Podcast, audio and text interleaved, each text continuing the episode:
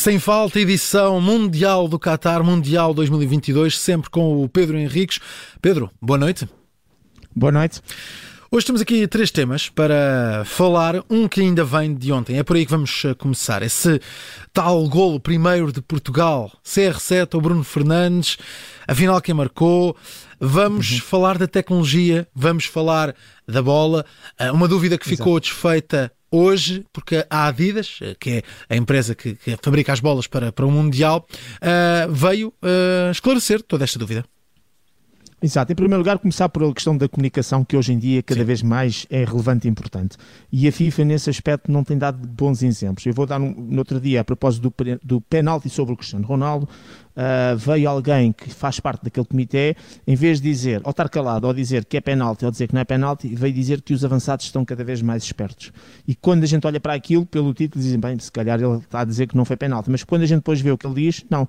Ele apenas diz que os avançados são mais espertos porque realmente antecipam, tocam na bola, esperam pelo contacto e depois há esse contacto. Ok, e o que é que isso significa? Que é falta ou que não é falta? E portanto este tipo de comunicação é errada por parte da FIFA, lança mais confusão, lança mais dúvida, lança mais janela. Ou estão calados ou então assumem que vão falar sobre determinados lances até para fazer esclarecimento. E ontem, quando uh, começa a circular a informação que eles próprios disseram que iam debruçar-se, analisar o lance, ponto, não dizem mais nada, realmente lançaram, e nas televisões portuguesas foi um fartote ontem, sobretudo aquela malta de descarne e mal dizer, toda a gente começou logo com os teorias de conspiração, porque é o recorde, porque não é o recorde, porque é o Cristiano Ronaldo, porque se o Cristiano Ronaldo tem força fazer com que a FIFA vá fazer isso, ou se outro jogador qualquer não era, e tanto começaram logo com as teorias de conspiração. A FIFA comunicava de forma fácil, dizia o seguinte, realmente é um lance que pode deixar dúvidas, nós temos uma tecnologia, que é a tecnologia Connected Ball Technology, que é a tecnologia que está dentro da bola, com o tal sensor, que recebe 500 dados por segundo e isso permite saber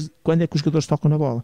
E, portanto, vamos analisar, vamos recolher esses dados da, da, do próprio, da própria marca e, portanto, que estão no, nos computadores durante o jogo e amanhã vamos dar uma decisão. E aqui acabavam com todos os problemas. E depois hoje, aí sim, chegavam a dizer, olha, atenção, a nossa Connected Ball Technology disse que tem lá o IMU, que é o sensor IMU de 500 Hz, uh, e está, que está na, na bola e uh, a Al Hila, que é o nome da, da bola, Adidas, não detectou o toque do Cristiano Ronaldo. E que, e, e, ou seja, porque, porquê? Porque ele, esta bola capta todos os toques feitos na bola através dos sensores. Porque qual foi o objetivo dos sensores? É para determinar o momento do passe nos fora de jogo. Portanto, portanto, aquele caso do Bruno Fernandes, quando faz a assistência, numa situação normal, era para detectar qual foi o momento do passe do Bruno Fernandes, para depois ver se o jogador estava ou não estava fora de jogo. É isso que eu quero dizer. Mas que significa que sempre que um jogador toca na bola, esses 500 dados que são enviados, eh, enfim, para, para o computador, digamos, da, da videoarbitragem, estão lá todos. E, portanto, eles ontem tinham feito uma boa comunicação, hoje davam esta explicação, não alimentavam as polémicas e, ao mesmo tempo, as pessoas percebiam que não vamos ter aquela situação do Mundial dos anos 60, que se a bola entrou ou não entrou na baliza, que deu um título mundial, não vamos ter uh, aquelas situações como da mão de Deus, da Maradona, etc. Porquê? Porque hoje existem tecnologias que nos permitem, pelo menos para estas questões, de ver se tocou com a mão, se não tocou, depois pode haver questões de interpretação. Oh, se a bola entrou completamente na linha de baliza, que ainda não tivemos a necessidade da tecnologia de gol de forma evidente, ou esta situação de quem marcou o gol, hoje é fácil de fazer com estas tecnologias. E, portanto, saúde uma vez mais a tecnologia, saúde esta bola Uh, Al Hilal, que eu acho que está bastante engraçado.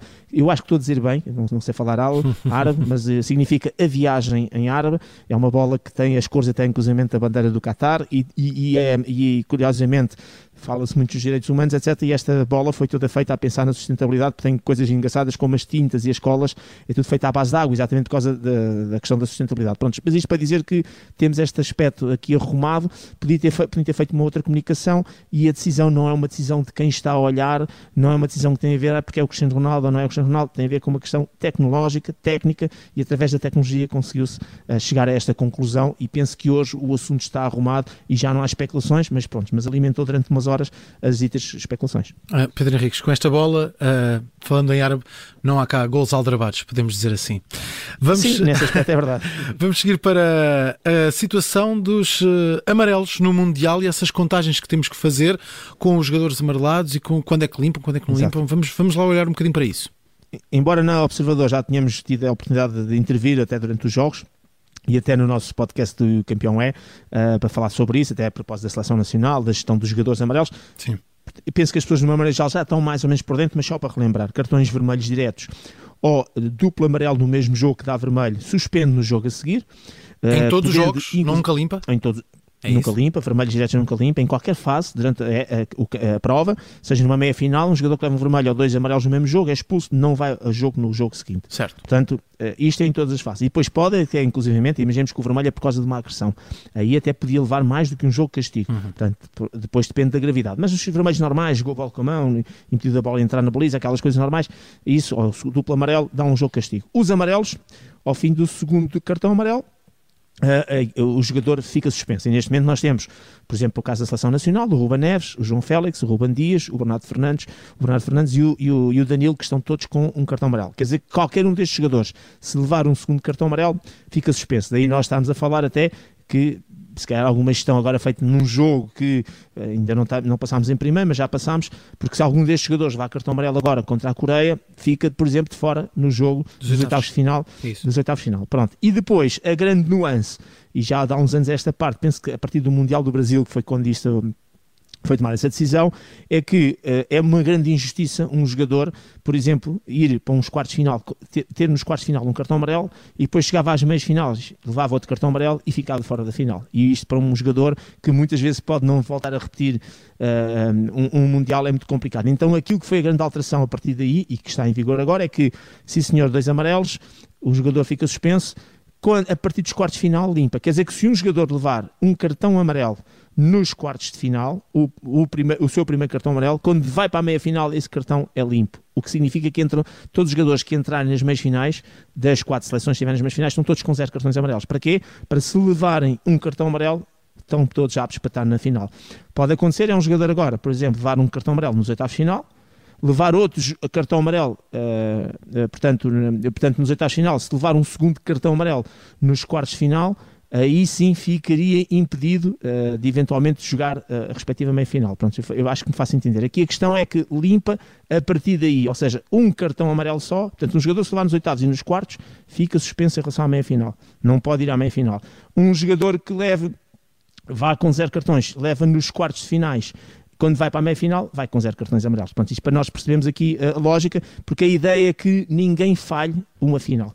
Portanto, as duas seleções à final não, não são privadas de jogadores que tenham cartões amarelos uh, por acumulação e, portanto, o que era um, um bocado injusto. E, uh, ou seja, uh, a não ser que seja por vermelho, assim ficam fora da final. Não, vermelhos, pronto. E claro, se mas por amarelos, os vermelhos, exatamente, dois amarelos no mesmo jogo, é numa meia final ou um vermelho direto, fica suspenso, porque é o vermelho tem outro grau de, de, de, gravidade. É isso mesmo. Vamos então para mais um, um destaque do Sem Falta de, de hoje um, e vamos aqui para, para um dos destaques destaques deste, deste Mundial, o Costa Rica-Alemanha vai ser o primeiro jogo de um Mundial arbitrado por uma mulher.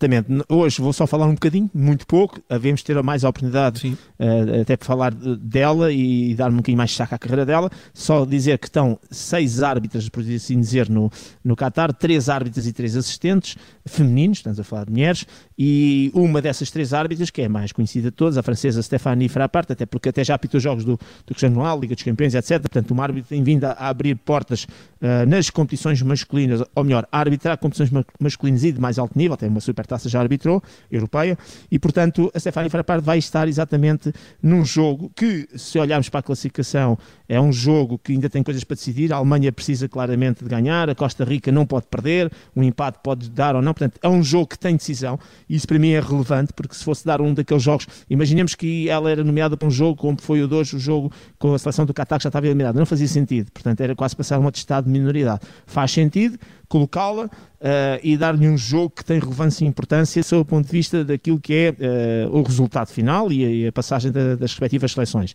E, portanto, tem esta nuance, a francesa vai arbitrar, é a primeira de, de mulher eh, em toda a história, que vai arbitrar uma fase final do Campeonato do Mundo e também vai ter duas árbitras um, assistentes Uh, a brasileira também, uh, a brasileira também não, a brasileira, a Neuza Beck, e a mexicana, a Karen Dias Medina, que vão estar a fazer de árbitros assistentes. Portanto, vamos ter aquele trio que é o mais relevante e importante no terreno de jogo, são os árbitros assistentes, são todos femininos, e portanto, muito interessante esta nomeação, uh, e depois falta aqui reforçar, mas depois falaremos mais em cima disso, que é quem vai estar exatamente, os, os digamos, os quatro, o vídeo árbitro mais os avares, que aqui também tem um papel relevante e importante, e espero que sejam europeus e de peso para poder também dar suporte a esta equipa feminina. Fico muito feliz, exatamente, até porque estamos no Campeonato do Mundo da questão dos direitos humanos e nada melhor que, e ainda por cima, uh, um dos problemas é exatamente a maneira como são tratadas as mulheres em alguns países, nomeadamente no Qatar, e esta questão acho que é fantástica, uh, parece quase um paradoxo de, mas, de, do futebol, mas é muito interessante ser no Qatar,